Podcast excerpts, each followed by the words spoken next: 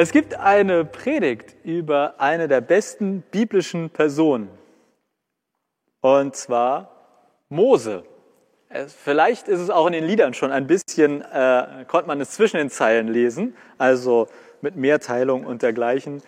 Und es geht um Mose und es geht um den Fakt, dass keiner von uns Mose ist oder wie Mose ist und dass das zum Glück für Gott so mehr als in Ordnung ist.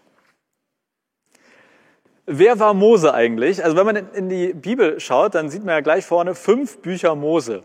Ähm, könnte man denken, wow, da ist aber viel äh, Mose drin. Es geht mit Mose allerdings erst im zweiten Buch Mose Kapitel 2 los. Also nicht überall, wo Mose drin steht, äh, drauf steht, ist auch Mose drin. Ja. Im zweiten Buch Mose Kapitel 2, ähm, da heißt es dann, Zitat, ein Nachkomme aus dem Stamm Levi heiratete ich glaube, das waren zu viele Titus, eine Tochter des Levi. Und das ist quasi der Beginn von Moses Geschichte. Da wird jemand aus dem Stamm Levi, also heiratet und kurz darauf wird diese Person schwanger. Levi war einer der zwölf Stämme, Stämme aus dem Volk Israel. Wir sind also dick in der Geschichte von Israel. Und die Schwangerschaft, die ist noch, äh, sage ich mal, anscheinend relativ unaufregend, aber danach geht's los. Danach wird es spannend. Das spielt nämlich alles, Moses Geburt spielt in Ägypten. Und das Volk Israel, das war gerade nicht zu Hause und hat sich gedacht, wir legen mal alle die Füße hoch und haben eine entspannte Zeit, sondern sie wurden als Sklaven in Ägypten gehalten. Also Mose wird in eine Zeit geboren, die für das Volk Israel massiv bescheiden war. Und es gab quasi ein Problem. Der Pharao, also der, der König von Ägypten, der hat gesagt, äh, mir werden hier die israelitischen Sklaven zu viele. Das ist zwar toll, dass wir so viele Sklaven haben, aber es werden mir zu viele. Und deswegen hat er beschlossen, ähm, alle neugeborenen Jungen sollen getötet werden, sollen in den Nil geworfen werden. Und das hieß faktisch, sie umzubringen. In dieser Zeit wird Mose geboren. Und für die ersten drei Monate versteckt ihn seine Mutter, weil sie weiß, äh, wenn bekannt wird, ich habe einen kleinen Jungen bekommen, dann wird er in den Nil geworfen und umgebracht. Und irgendwann wird er zu alt zum Verstecken und dann bastelt sie ein kleines Körbchen, packt ihren Sohn hinein und packt ihn in das Schilf oder an das Ufer des Nils.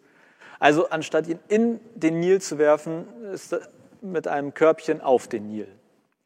Und es ist nicht so ganz klar, was sie sich davon erhofft hat. Zumindest wollte sie offensichtlich ihren Sohn nicht ähm, direkt töten und hat vielleicht ja das erhofft, was dann eingetreten ist, auch wenn das ein bisschen was Wundersames hat, denn da kommt nicht irgendwer zum Nil, sondern die Tochter vom Pharao.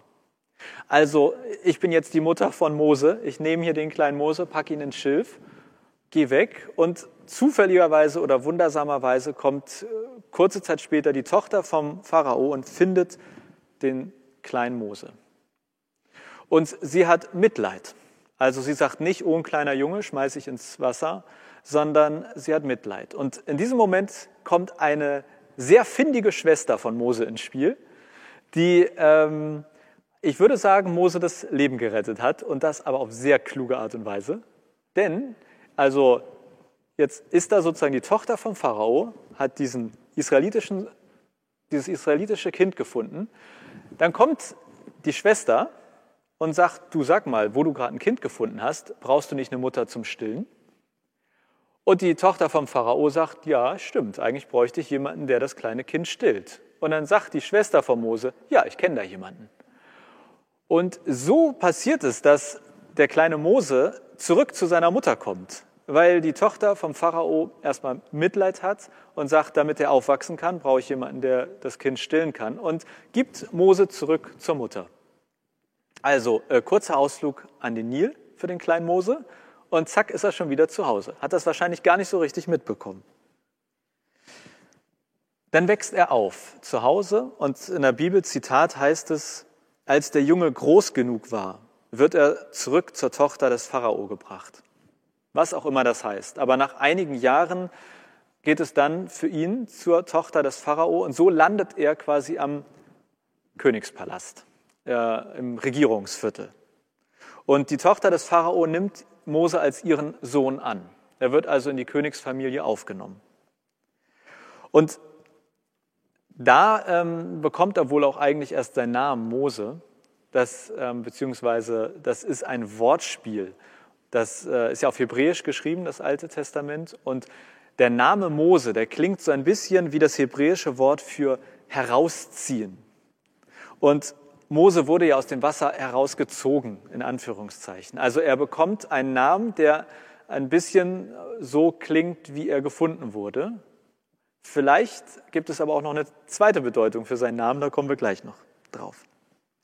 Mose wird erwachsen, das Volk Israel wird aber weiter unterdrückt. Also während Mose an den Pharaonenpalast kam und dort wahrscheinlich sehr gut gelebt hat, das Volk Israel, das wurde weiter versklavt. Und eines Tages geht äh, Mose aufs Land und sieht, dass seine Landsleute, er ist sich vermutlich bewusst, dass es seine Landsleute sind, dass die dort, dass sehr mies mit ihnen umgegangen wird und er sieht sogar, wie ein Ägypter einen Israeliten totschlägt, umbringt. Und daraufhin schlägt Mose den Ägypter tot. Es ist nicht so ganz klar, warum er das tut. Ob er das tut, weil er sagt, das ist mein Volk und du darfst den nicht töten. Aber Fakt ist, Mose sieht, wie ein Israelit getötet wird und daraufhin übt er Rache und schlägt den entsprechenden Ägypter tot. Das bleibt nicht unerkannt und kommt auch dem Pharao zu Ohren. Und daraufhin will der Pharao jetzt, dass äh, Mose dafür büßen muss. Und Mose bleibt nichts anderes übrig, als zu fliehen. Und er flieht aus Ägypten in ein anderes fremdes Land, findet dort Unterschlupf und beginnt dort quasi ein neues eigenes Leben. Er heiratet, bekommt einen Sohn. Und dann heißt es in der Bibel, nach langer Zeit, was auch immer das heißt, nach langer Zeit stirbt der Pharao. Auch nach dieser langen Zeit ist das Volk Israel immer noch versklavt. Wir reden bestimmt über Jahrzehnte inzwischen. Und dann heißt es, Zitat, Gott hörte ihr Klagen, also das vom Volk Israel. Da erinnerte er sich an seinen Bund, den er mit Abraham, Isaak und Jakob geschlossen hatte. Also Gott erinnert sich daran, sag mal, das war doch mein Volk. Ich hatte denen doch versprochen, ich bin immer mit denen. Die letzte Predigt oder erste Predigt über eine der besten biblischen Personen war auch über Abraham und ging auch um die verschiedenen Bündnisse, die Gott mit seinem Volk eingeht. Und dann passiert in Moses Leben, ich würde sagen, er hatte viele entscheidende Dinge, aber das war vielleicht das Entscheidende in seiner Beziehung mit Gott. Denn Mose hütet ganz gemütlich äh, oder auch nicht gemütlich die Herde von seinem Schwiegervater. Er ist Hirte und plötzlich sieht er einen Dornbusch, der brennt aber er verbrennt nicht. Also es kommen Flammen aus diesem Busch, ohne dass der Busch verbrennt. Und Mose geht näher heran. Er will sich das mal genauer angucken. Also erstmal irritiert, was ist denn da los? Und dann ein etwas längeres Zitat aus der Bibel. Der Herr sah, dass Mose vom Weg abbog und sich die Erscheinung ansehen wollte. Da rief ihn Gott mitten aus dem Dornbusch, Mose, Mose. Der sprach, hier bin ich. Gott sagte, komm nicht näher, zieh deine Schuhe aus, der Ort, auf dem du stehst, ist heiliges Land. Weiter sprach Gott, ich bin der Gott deiner Väter, der Gott Abrahams, Isaaks und Jakobs. Da verhüllte Mose sein Gesicht. Er hatte Angst davor, Gott zu sehen. Der Herr sprach, ich habe die Not meines Volkes in Ägypten gesehen die Klage über ihre Unterdrücker habe ich gehört. Ich weiß, was sie erdulden müssen. Deshalb bin ich herabgekommen, um sie aus der Gewalt der Ägypter zu befreien. Ich will mein Volk aus diesem Land führen. Es soll in ein gutes und weites Land kommen, in dem Milch und Honig fließen. Nun geh, ich sende dich zum Pharao. Du sollst mein Volk, die Israeliten, aus Ägypten führen. Zitat Ende. Hier bekommt Mose einen Auftrag und einen nicht so ganz kleinen Auftrag. Auch vermutlich nicht so leicht. Und was macht Mose? Er hadert mit diesem Auftrag. Wer bin ich denn? Wie soll das denn klappen, Gott? Bei aller Liebe, was hast du dir da überlegt? Gott sagt ihm, also es ist wie so eine Art Diskussion, die die beiden dann führen. Und Gott sagt ihm, hey Mose, aber ich bin bei dir. Du musst dir keine Sorgen machen. Ich bin bei dir. Und Mose sagt, ja, aber woher weiß ich denn, dass du mit mir bist? Woher weiß ich das? Schon mein eigenes Volk wird doch daran zweifeln. Wenn ich zu denen gehe und sage, ich habe Gott im Dornbusch gesehen und der hat mir gesagt, ich soll euch aus Ägypten rausführen, dann sagen die doch, Mose, hast vielleicht ein paar viele Schafe äh, hier auf der Weide irgendwie dich um die gekümmert. Und dann sagt Gott, okay, ich gebe dir ein Zeichen. Nimm deinen Stab, wirf ihn auf den Boden und dann wird aus dem Stab eine Schlange. Und dann nimm die Schlange wieder und dann wird sie zu einem Stab zurück. Und wenn du das machst, dann werden die Leute dir glauben, dass ich mit dir bin. Und Mose sagt, hm, ja, klingt schon nicht schlecht, ist aber noch nicht so ganz zufrieden. Und dann sagt Gott, okay, ich habe noch ein Zeichen für dich. Führe deine Hand unter dein Gewand. Und wenn du sie herausführst, dann wird sie sozusagen Aussatz, also eine Hautkrankheit haben. Und dann führst du sie wieder zurück, holst sie wieder raus und der Aussatz ist weg. Und Mose sagt, okay, auch nicht schlecht geht da noch mehr. Und Gott sagt, okay, wenn dir immer noch nicht geglaubt wird, dann hol Wasser aus dem Nil, schütte es aus und es wird Blut sein. Also Gott sagt, wenn die Leute dir nicht glauben, dass ich mit dir bin, hier hast du jetzt drei göttliche Zeichen. Daran sollen die Leute erkennen, dass ich mit dir bin. Und Mose sagt, äh, ja, schön und gut, aber ganz ehrlich, ich kann überhaupt nicht reden. Ich bin nicht der Typ Mensch, der sich jetzt vor das Volk stellt und sagt, folgt mir. Ich bin kein Anführer. Und dann sagt Gott, ja, stimmt, ich stelle dir jetzt aber deinen Bruder Aaron zur Seite. Zitat, Aaron soll an deiner Stelle zu dem Volk sprechen. Er wird dein Mund sein. Also Mose wird nicht nur mit einem Auftrag ausgestattet, er bekommt ein paar wundersame Zeichen und also er kannte seinen Bruder natürlich, aber sein Bruder wird noch dazugepackt und soll Moses Mund sein. Wo Mose und Gott denn schon so nett am Quatschen sind, sagt Mose, äh, du, wo wir schon am Reden sind, wie ist eigentlich dein Name? Und das ist die einzige Stelle in der Bibel, wo Gott selbst sich quasi einen Namen gibt. Und das ist sehr schwer zu übersetzen ähm, und deswegen je nach Bibel findet man auch verschiedene Übersetzungsmöglichkeiten, aber in der Basisbibel steht zum Beispiel, ich bin der Ich werde sein. Manchmal steht auch, ich bin der Ich bin. Es könnte, dieses Wort ist quasi man, alle Zeiten des Seins.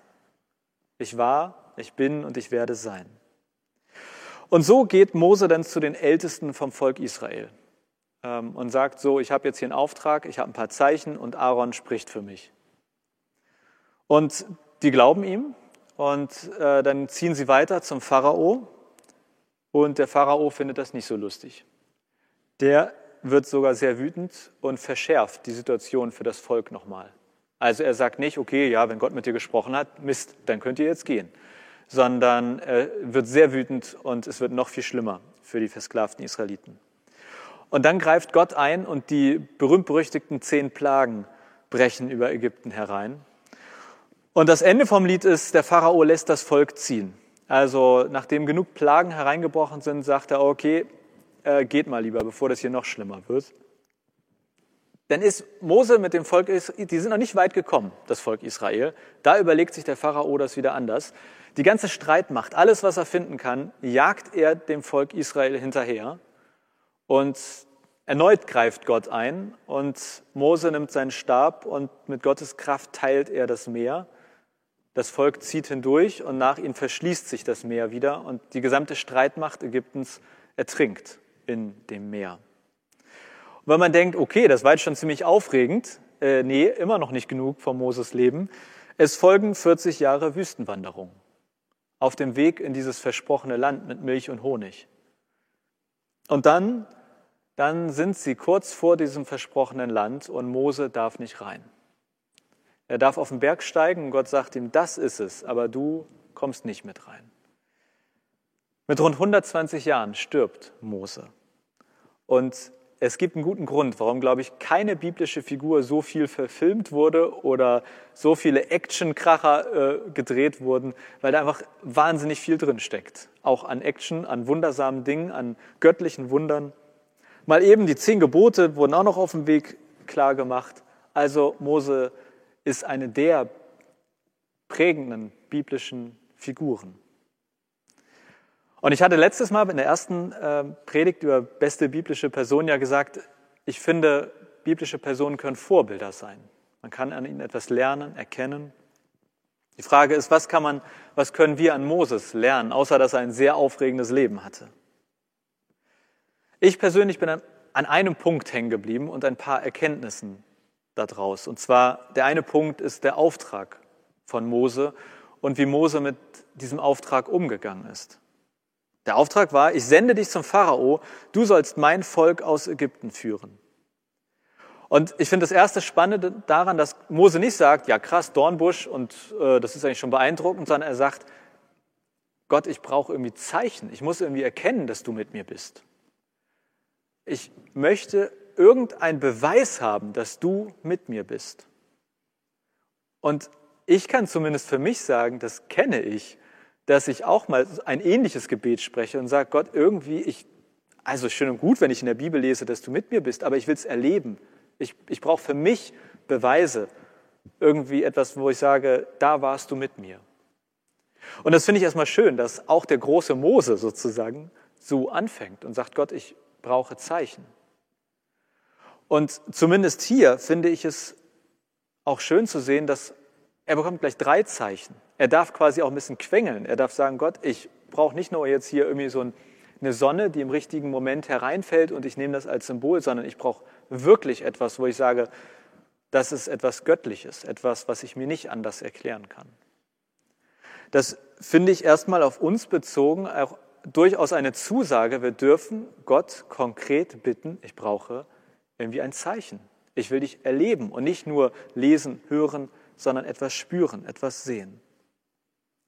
Das Zweite, was ich sehr spannend an dem Auftrag finde, ist, dass Gott zumindest auf Nachfrage von Mose erkennt, dass er den Auftrag nicht alleine hinbekommt. Und dass er Aaron zur Seite gestellt bekommt. Jetzt wird Aaron ja kein Unbekannter gewesen sein, er wird schon gewusst haben, wer sein Bruder ist. Aber Mose sagt, ey Gott, ich kann das nicht. Ich brauche Hilfe und Gott hilft ihm auf so einer ganz praktischen, menschlichen Ebene, nämlich nicht durch Mehrteilung, nicht durch einen Stab, der zur Schlange wird, sondern durch einen Menschen aus dem eigenen Leben. Und das ist etwas, was zumindest ich aus diesem äh, Lesen des Textes für mich mitgenommen habe. Ja, schon in der Bibel steht, Gott hilft uns auch durch Menschen. Er stellt uns Menschen zur Seite und die müssen nicht zwingend vom Himmel fallen. Das müssen keine Engel sein, die irgendwie schwebend zu uns kommen, sondern das können Bruder und Schwester oder Menschen aus der nächsten Umgebung sein. Das ist für mich sehr nah an meinem Leben dran, dass ich Gott immer mal wieder sage, Gott, ich kann das nicht, ich brauche deine Hilfe. Ich erlebe recht selten, dass das Meer sich teilt oder ein Engel vom Himmel schwebt. Aber ich kann sagen, dass Menschen zum richtigen Zeitpunkt da waren oder dass ich manchmal wortwörtlich gesagt oder gedacht habe, dich schickt der Himmel, das kenne ich. Und das finden wir schon bei Mose. Das ist, finde ich, eine tröstliche Zusage. Gott ist auch ohne Stab, der zur Schlange wird, oder Mehrteilung bei uns, für uns. Beides finden wir bei Mose.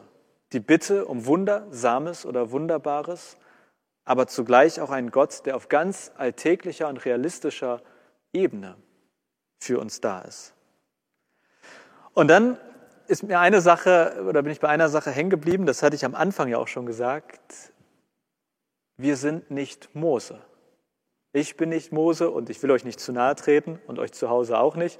Aber äh, ich vermute mal, keiner von uns ist Mose. Was ich damit meine?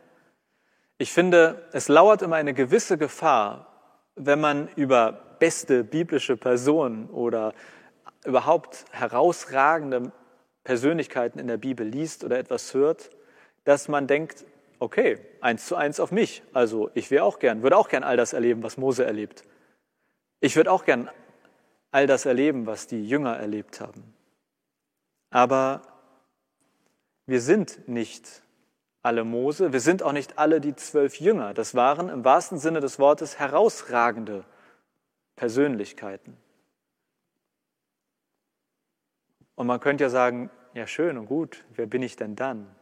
Und da finde ich in der Geschichte von Mose zumindest zwei Möglichkeiten, nämlich Aaron oder das Volk Israel. Die Geschichte von Mose, Mose, Mose, Mose, das hört man so oft und er steht so im Mittelpunkt. Aber ehrlicherweise ging es eigentlich um das Volk Israel.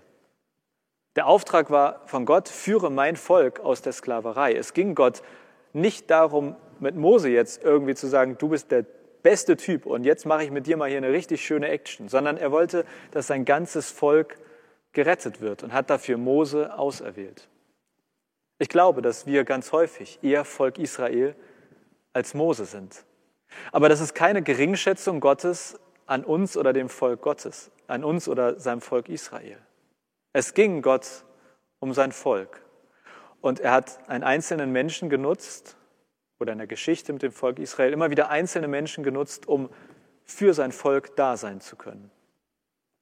Und dann finde ich einfach den Aaron eigentlich die spannendste Figur an der ganzen Mose-Geschichte. Weil zum einen hätte ohne Aaron das ganze Ding nicht funktioniert. Also wenn er nicht gewesen wäre, Mose hätte den Auftrag entweder nicht angenommen oder keiner hätte davon gehört oder Mose hätte sich hingestellt und hätte nicht gut reden können und nichts wäre geworden. Also Aaron ist total wichtig für Mose, aber es gibt nicht erster, zweiter, dritter, vierter, fünfter Aaron. Es gibt auch irgendwie relativ wenig Infos über Aaron. Alle reden über Mose. Aber Aaron war total wichtig. Und ich glaube, dass das auch etwas ist, was wir immer wieder erleben oder vielleicht auch eben gerade nicht richtig wahrnehmen beim Erleben. Dass wir vielleicht nicht Mose sind, aber Aaron. Vielleicht sind wir nicht der, wo, wir, wo, du sagst, okay, Gott hat mir einen Auftrag gegeben oder ich habe das Gefühl, Gott hat zu mir ganz direkt und persönlich gesprochen, aber du wirst einem anderen Menschen zur Seite gestellt. Wir wissen nicht, ob Aaron irgendwie aufgewacht ist und Gott ihm gesagt hat, geh mal zu Mose. Wir wissen nicht, wie das genau funktioniert. Aber dass Gott auch Menschen nutzt, sozusagen in zweiter Reihe. Und dass die manchmal viel wichtiger sind als, oder dass ohne sie auch die Menschen in der ersten Reihe das gar nicht hinbekommen hätten. Das lese ich hier. Und vielleicht sind wir auch nicht immer Aaron, aber erleben Gott durch Aarons um uns herum. Also, wo wir sagen, wo bist du Gott? Und wir vielleicht Mose suchen mit großen Wundern, sind vielleicht lauter Aarons um uns herum. Menschen, wo Gott sagt, die brauchst du. Geht nicht immer ums Reden. Ich glaube, dass Aaron stellvertretend steht für vieles, wo wir sagen, das kann ich nicht, da brauche ich Hilfe. Und es kommt kein geteiltes Meer, sondern es kommt ein Aaron herbei. Das ist das, wo ich, wenn ich sozusagen sagen müsste, was ich am meisten von Mose lerne oder lernen könnte, dann würde ich auf Aaron verweisen und sagen, ich finde, das ist das Wertvollste an der Mose-Geschichte. Dass auch wenn wir nicht Mose sind, es nichts darüber aussagt, ob Gott weniger mit uns ist.